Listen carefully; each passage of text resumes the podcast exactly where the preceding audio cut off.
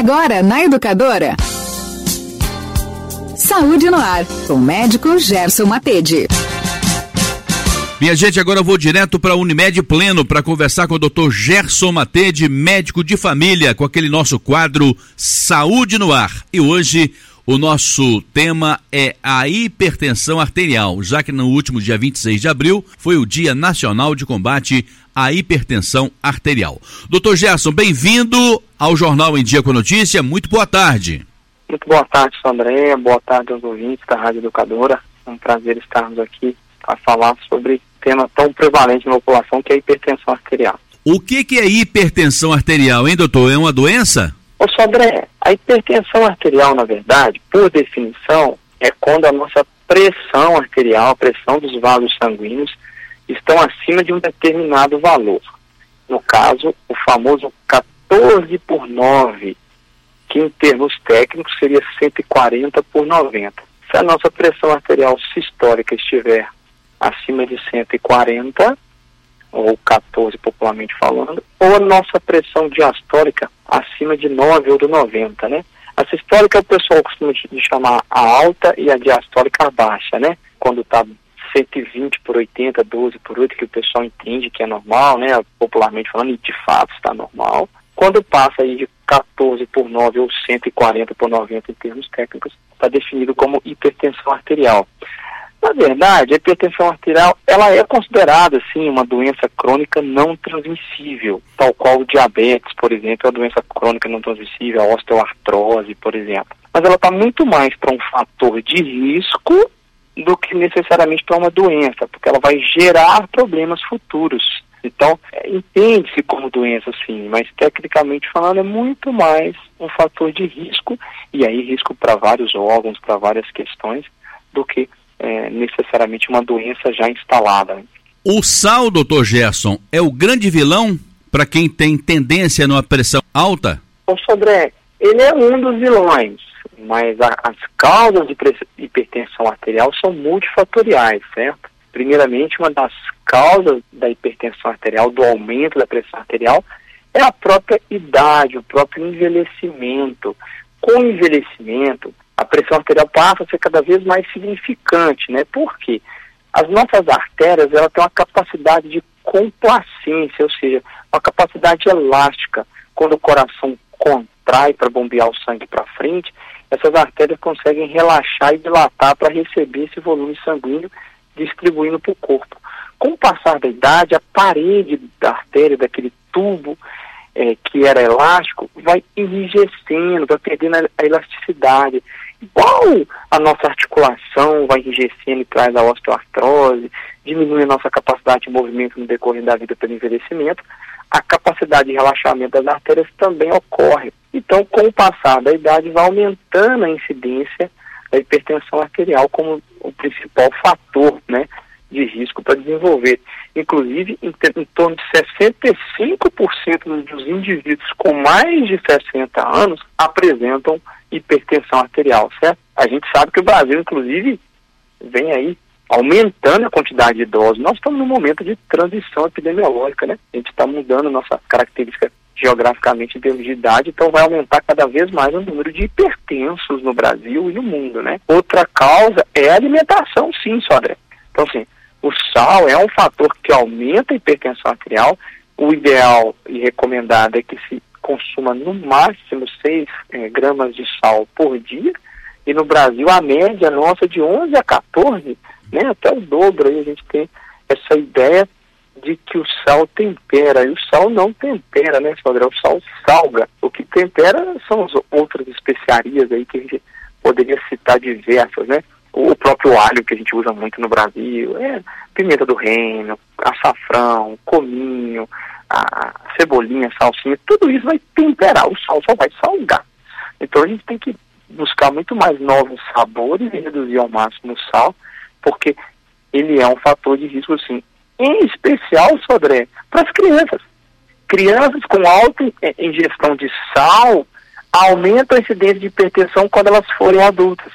Então, reduzir o sal da comida das crianças previne doenças no futuro A amamentação, aleitamento materno reduz hipertensão, reduz diabetes, reduz várias outras doenças crônicas não transmissíveis. Outra causa muito importante, né, sobre aí que tem tudo a ver com a alimentação, é o sobrepeso e a obesidade, né?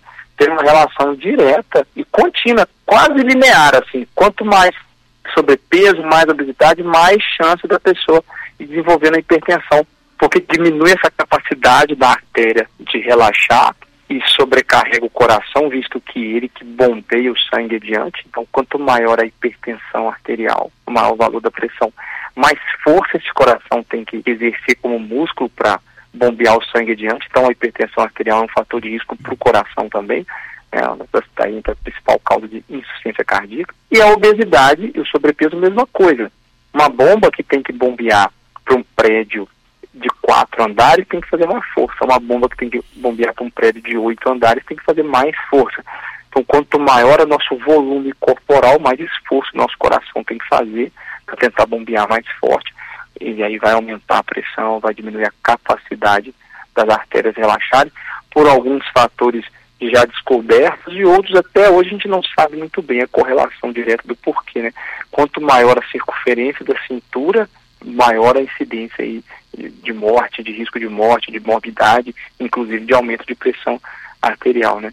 Então, tanto que a gente bate muito nessa tecla, manutenção de um peso corporal adequado reduz mortalidade drasticamente, não só em função de doenças cardiovasculares e hipertensão, mas também a doença, câncer e, e várias outras doenças. Então, sim, são vários fatores, inclusive até a, o, o, sexo, né? Em, em faixas etárias mais jovens, é comum a pressão arterial mais elevada entre os homens, certo? Porém, assim, tem algumas faixas etárias em que apresenta mais incidência em mulheres, principalmente na, na sexta década de vida. Mas a tendência é que com o passar da idade em ambos os sexos seja elevada, a diferença não é tão grande.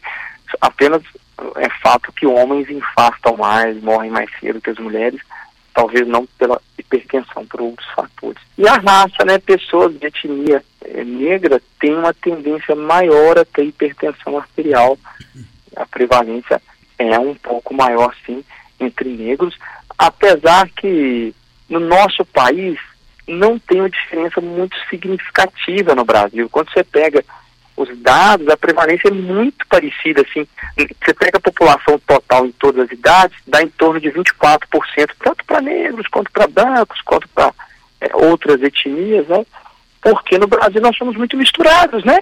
Nós temos essa diversidade genética, essa diversidade cultural, isso é muito bem-vindo, inclusive em termos de evolução biológica, né? aumenta a chance de sobrevivência nossa e inclusive na hipertensão não dá tanta diferença.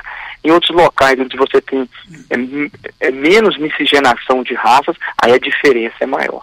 Doutor Gerson, quando entramos na estação inverno, normalmente as temperaturas caem. Aí aumenta a preocupação para quem tem o problema com a hipertensão arterial, doutor Gerson? O frio, Sodré, ele gera vasoconstrição. O corpo fecha e os vasos periféricos, a pele fica mais gelada, né?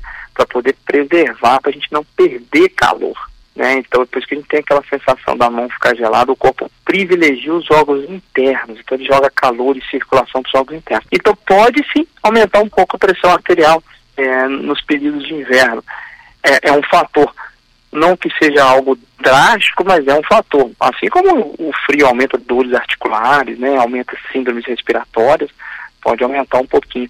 Né? E no frio, às vezes, pode é, aumentar a ingestão de destilados e o álcool, ele tem um impacto importante aí no aumento da hipertensão arterial, inclusive no aumento dos acidentes vasculares encefálicos, né, é, os famosos derrames, aumentam drasticamente.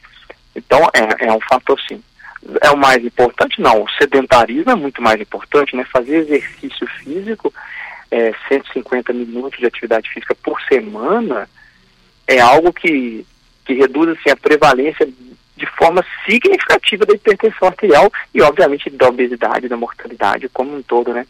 O, o exercício físico, durante o exercício, a pressão vai subir pela demanda do corpo, né?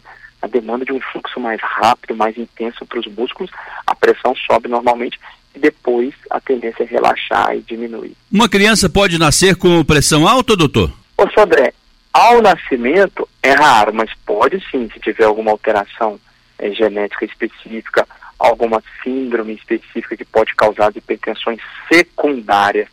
É, inclusive, a criança ou o jovem, né, a criança jovem ou adulto, né, pode sim. É, causa mais comum de pressão arterial é que a gente chama de hipertensão essencial, que é essa que a gente explicou com o envelhecimento, vai perdendo a, aí a complacência e a gente não sabe nem explicar muito bem todas as causas e os fatores genéticos. Porém, nos mais jovens tem sim as, as, as hipertensões secundárias. A mais comum delas são as nefropatias, problemas no rim e que alteram a artéria renal, que é um, um das regiões do corpo responsável por ajudar no controle pressórico, no controle da pressão. Um tumor da glândula suprarrenal, uma glândula que, como o nome diz, ela fica acima do rim e produz aí as catecolaminas, adrenalina, noradrenalina. Se tiver o felcromocitoma, um tumor produtor dessas, desses hormônios que aumentam a pressão arterial, que acelera o coração. Uma coarctação da aorta, uma síndrome de Cushing, que é uma doença específica de alteração hormonal do organismo, é, especialmente por uso excessivo de corticoide, um hiperparatiroidismo ou outras alterações da tireoide, podem alterar sim. E também, o uso de drogas ilícitas pela mãe, né, uso de medicamentos pela mãe que poderiam influenciar na pressão arterial da criança, do recém-nascido. É, mas a maioria das vezes desenvolve no decorrer da vida essas causas secundárias, felizmente são mais raras. Então toda vez que a gente diagnostica uma pressão alta numa criança ou num adulto muito jovem, a gente fica de olho para buscar causas secundárias.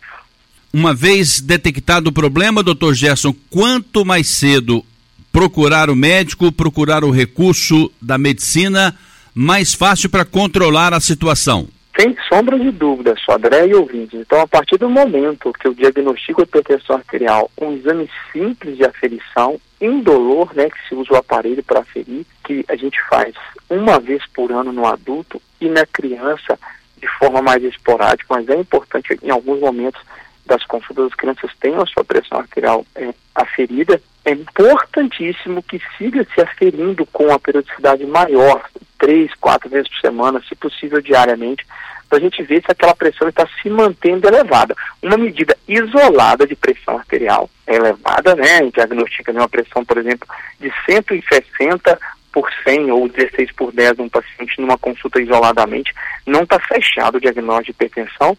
Segundo o próprio é, US Pest Task Force, que é o Centro Americano de Rastreio, por exemplo, ele orienta no mínimo de 12 a 14 aferições. É claro que na nossa vida diária vai variar muito se a gente tem condição de fazer isso ou não, né, nas especificidades do nosso país. É, se a gente seguir as orientações da Sociedade Brasileira de Medicina de Família, é, de Clínica Médica, de Cardiologia ou de Nefrologia, elas vão orientar aferições sequenciais, em alguns casos específicos, o mapa, que é aquele aferição da pressão por 24 horas, que o aparelho automaticamente fica medindo na pessoa, ele tem ali os seus benefícios para ver a pessoa no dia a dia, para ver ela dormindo, e tem as suas limitações, que é um dia só, né? Se aquele dia a pessoa tiver num estresse maior, pode falsear para cima ou o contrário. Então, a, é, é mais importante juntar os dois, né? E aferir várias vezes em momentos diferentes do dia para a gente finalizar esse diagnóstico e iniciar o tratamento, visto que, Sodré, até 80% dos hipertensos são assintomáticos. A hipertensão, ela é silenciosa. Ela, ela causa o mal lentamente. Então, ela é um mal silencioso. Quando já aparece após anos uma lesão, por exemplo, um AVC, uma insuficiência renal hipertensiva, pessoa perdeu a função do coração, uma lesão da retina, né, uma lesão do órgão-alvo, que é que a gente fala, são os órgãos que a pressão pode elevada pode alterar, essa pessoa já vai apresentar sintoma num estágio avançado, já com um adoecimento. Então, se você diagnostica a pressão previamente, ela vai ser muito mais um fator de risco do que você está tirando do que uma doença em si. E aí a medicação, às vezes, de uso diário vai ser necessária, como obviamente, as outras orientações de tratamento da hipertensão, que é um tratamento multifatorial. Eu, por telefone, estou conversando com o médico de família, direto da Unimed Pleno, com aquele nosso quadro Saúde no Ar, Dr. Gerson Matede, respondendo hoje as questões inerentes à pressão alta, hipertensão. Ô, doutor Gerson, explica para os ouvintes do Jornal Indico Notícia o que, que significa hipertensão arterial sistêmica. Pois é, Sodré, quando a gente pensa na hipertensão arterial, a gente fala hipertensão arterial sistêmica porque aumenta a pressão do corpo como um todo, de todo o sistema cardiovascular, certo? Então, o aumento da pressão arterial ou a hipertensão ou hipertensão arterial sistêmica são sinônimos, né? Então, quando eu falo hipertensão arterial sistêmica, a pessoa está com aumento da pressão do corpo como um todo, e não apenas o aumento de uma artéria específica, é, a pressão só numa artéria específica por, por compressão do membro ou por alguma outra síndrome compartimental específica. Ou seja, está subindo a pressão como um todo no organismo, sistemicamente. Doutor Gerson, além da medicação, tem outros fatores também que podem contribuir para conter, para mitigar a situação? Ah, sem dúvida, né, André? Como a causa do aumento da pressão é multifatorial, o tratamento também ele vai envolver várias medidas, dentre elas o uso do medicamento, sim, né, se aquela pessoa se enquadra tem uma série de classes de medicamentos comprovadamente eficazes e que reduzem mortalidade com o uso do medicamento. Então, vai diminuir a incidência dos problemas que a hipertensão pode causar, dentre eles a mortalidade. Então, interromper o cigarro, né, o tabagismo, é um fator de risco para aumentar a hipertensão. E mesmo que a pessoa não fosse hipertensa, o tabagismo isoladamente é um fator de risco cardiovascular enorme, né? Inclusive, ele e a pressão arterial disputam aí como a, o principal fator de risco para mortalidade cardiovascular. O sobre perder peso, reduzir peso, um controle do peso ajuda muito a redução da pressão arterial. Exercício físico regularmente, ele relaxa as artérias no decorrer do tempo e melhora a capacidade do corpo de controlar a pressão. E, obviamente, exercício também faz perder peso, então ele ajuda de duas formas. Uma alimentação saudável é, reduzindo excessos de gordura, excessos de, de produtos industrializados que são ricos em sais, em conservantes, vai diminuir a incidência da hipertensão e vai diminuir o peso, consequentemente. Então, uma, é um ciclo virtuoso, vai melhorando uma coisa, vai levando a melhoria de outra, aí eu vou perdendo peso, eu tenho mais capacidade de fazer exercício físico, quanto mais exercício físico eu faço, mais eu perco peso. O controle alimentar ajuda no exercício, o exercício ajuda no controle alimentar o cuidado com a espiritualidade, Sodré. Então, a pessoa que exerce a sua espiritualidade, e ela tende a ter momentos ali de relaxamento, seja através da sua fé, ou seja através de meditação, ou se ela exerce a espiritualidade durante o exercício físico, durante o trabalho, aquilo que eleva a espiritualidade dela, tende a diminuir o estresse, tende a diminuir o aumento da pressão. Inclusive, muitas pessoas confundem né, hipertensão arterial com estresse. É, o estresse ele pode sim elevar a pressão arterial agudamente ou cronicamente quando o estresse é crônico, mas são coisas diferentes. É, a hipertensão arterial não significa que ela vai gerar o estresse, pode gerar hipertensão. Então são várias medidas só de reduzir o estresse, é, aumentar o exercício físico, controlar o peso, alimentação saudável, o uso de medicamentos, a redução do sal, que você citou muito bem, né? Excesso de sal, de, de sódio, de potássio na alimentação, são coisas que podem aumentar a pressão arterial. É, a hidratação é algo que ajuda muito, certo? E, obviamente, aí, um, uma alimentação variada, rica em vitaminas, ricas nos micronutrientes né, essenciais para a qualidade de funcionamento do organismo. Então, aquela comida bem variada, bastante salada, bastante verdura, bastante fruta, vai ajudar muito é, na redução da hipertensão arterial, na redução do peso, na redução dos fatores de risco globais para a pressão arterial. E também a retirada de medicamentos que podem aumentar a pressão arterial. Vou dar um exemplo importante, assim, os antiorexígenos, né, os medicamentos que reduzem a fome, a famosa sibutramina, ela é um vasoconstritor. A sibutramina aumenta em 16% o risco cardiovascular das pessoas. Então ela ajuda na redução de peso, é, ajudando na reduzir a fome, porém tem que ser tudo muito bem orientado, sempre com orientação médica, para não ser um uso leviano, sem, sem uma adequada é, orientação. Algumas pessoas podem até ter que reduzir o uso de anticoncepcional, certo? O uso excessivo de alguns medicamentos anti-enxaquecosos, né, os derivados da ergotamina, do ergo, também pode aumentar. O uso de anfetamina, de cocaína seus derivados, das drogas ilícitas, tudo isso pode alterar. Então, controlar né, uma polifarmácia de um paciente ou interromper o uso de drogas ilícitas vai ajudar a reduzir a pressão arterial, o excesso de álcool também, né? O álcool aumenta a pressão arterial. Eu fiquei aqui atento, ouvindo que nem os ouvintes mesmo, prestando atenção aí e fiquei surpreso de certa forma e contente também saber que cuidar do lado espiritual pode ajudar no controle dessa pressão arterial, né, doutor? Pode sim, né, Sogré? A, a gente já falou isso aqui várias vezes, a gente repete aqui sempre, né? É, a Organização Mundial de Saúde define saúde não como ausência de doença, e sim como bem-estar biopsicossocial e espiritual, biologicamente, organicamente, psicologicamente espiritualmente e socialmente a minha condição social também vai influenciar. Né? Inclusive, a pressão arterial, a incidente de pressão arterial elevada é muito maior nas classes de renda mais baixa. Um dos motivos, obviamente, é a falta de tempo para exercício físico, o estresse do trabalho, a alimentação inadequada. Quando você cuida da espiritualidade, ela melhora o seu sistema neuroimune endócrino, né? Então melhora a sua capacidade de defesa, diminui a incidência de câncer, diminui a incidência de hipertensão arterial, do diabetes, porque o corpo tende a funcionar melhor. Como exercício físico, como vários outros, é mais um fator aí que envolve, não dá para a gente separar a cabeça do corpo e nem o corpo e a cabeça do nosso lado espiritual, daquilo que, que eleva a gente espiritualmente. Doutor Gerson, nós leigos, quando falamos de pressão alta, lembramos logo do sal. O doutor Gerson fala assim, ó, Sodré, sal, salga. Tempero é outra coisa. Tempero são salsinha, cebolinha de cheiro e vai por aí afora. Mas e, e o doce, doutor Gerson? O doce, Sodré, aí vai depender muito da quantidade. O doce, né, vai ser absorvido na forma de glicose, né? O doce é um tipo de carboidrato.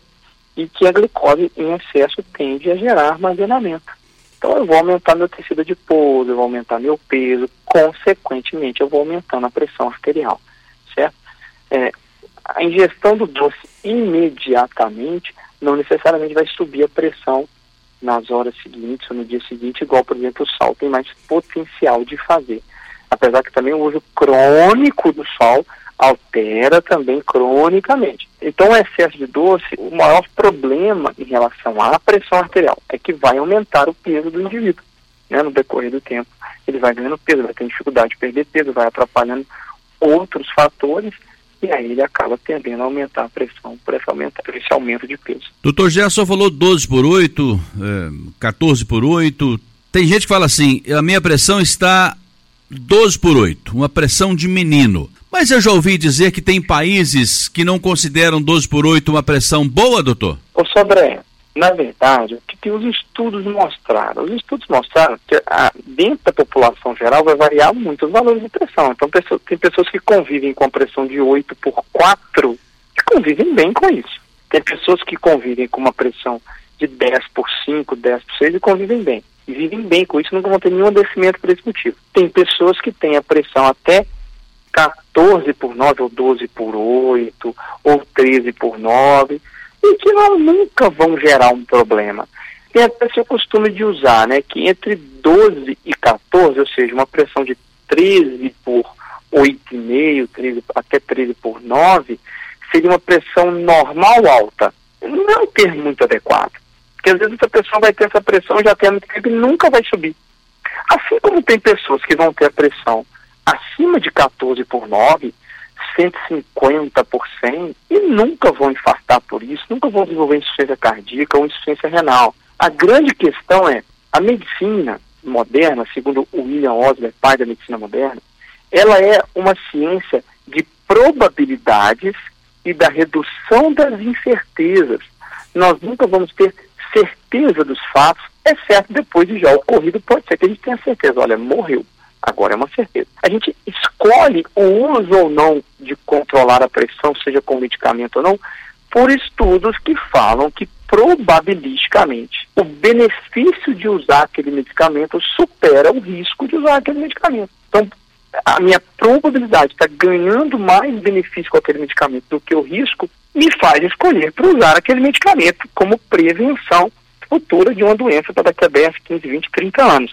Então, na verdade, definir por definição, os estudos mostram que a partir de 140 por 90, alguns estudos falam de 140 por 100, né, ou seja, 14 por 9 ou 14 por 10, a probabilidade de problemas futuros é maior do que a probabilidade do remédio causar mal. Então passa a ter um benefício favorável a usar o medicamento, por exemplo, ou a controlar e mudar medidas né, para que aquela pressão se torne mais adequada. Por isso que às vezes tem esses fatores de confusão, de definir como normal ou não. É, é uma explicação difícil de se dar, porque envolve muito mais um conhecimento de estatísticas, né, de estatística médica, de estatística em saúde e probabilidade. Então não é uma coisa rígida, fechada. A gente gostaria que a medicina fosse assim, mas ela não é. A medicina não é preto no branco, em que eu defino, tomou esse remédio morreu, não tomou, não morreu. Ou tomou esse remédio salvou, não tomou, não salvou. Não é assim. Ela não é essa matemática fechada. A gente vai para probabilidade de mais chance de menor, menor problema. Entende? Mais chance de menos erros. Então a gente vai para a probabilidade mais favorável, mas nunca será uma certeza. Né? Desde a indicação de medicamento ou de uma cirurgia ou de qualquer coisa, a gente gostaria que as respostas fossem fáceis, né? Eu tenho um guru da minha saúde que ele vai me falar ou é isso ou é aquilo.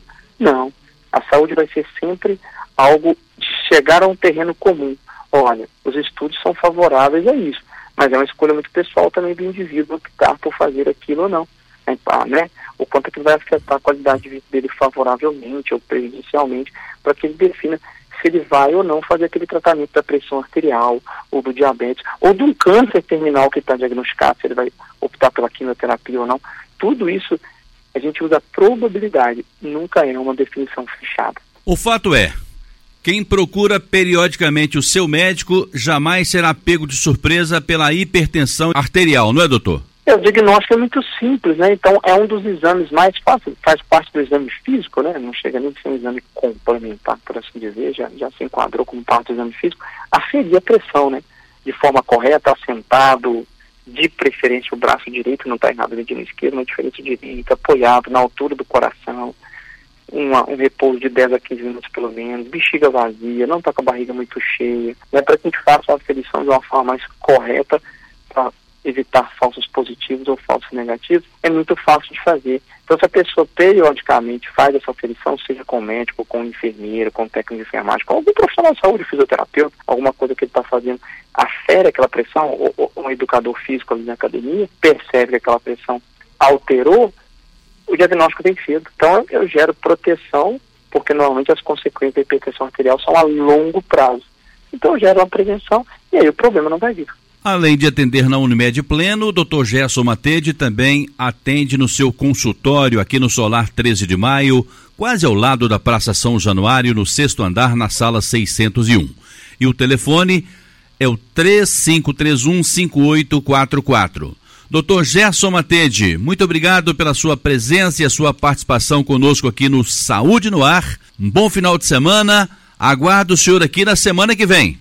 Eu que agradeço ao Sodré, a você, a Rádio Educadora, a Unimed Pleno, e aos ouvintes pela oportunidade de a gente falar um pouquinho sobre saúde, em especial um tema tão prevalente na nossa população, que é a hipertensão arterial.